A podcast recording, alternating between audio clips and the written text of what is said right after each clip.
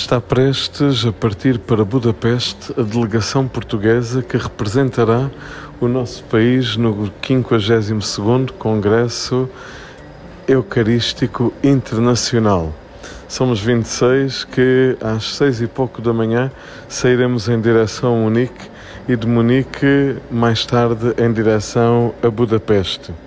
Entre as várias formas do culto da Santíssima Eucaristia, surgiram os congressos eucarísticos, que nos últimos tempos foram introduzidos na vida da Igreja como manifestação peculiar do culto eucarístico.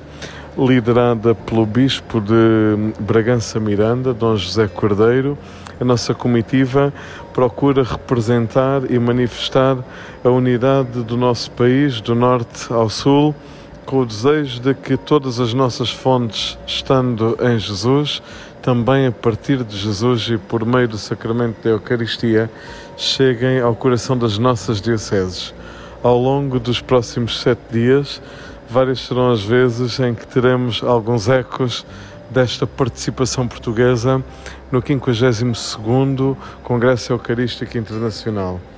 Um abraço a todos e até já em Budapeste. Daqui, Padre Pedro Manuel, da Diocese do Algarve, unido a todos aqueles que, através da Rádio Maria, entram conosco nesta aventura da fé.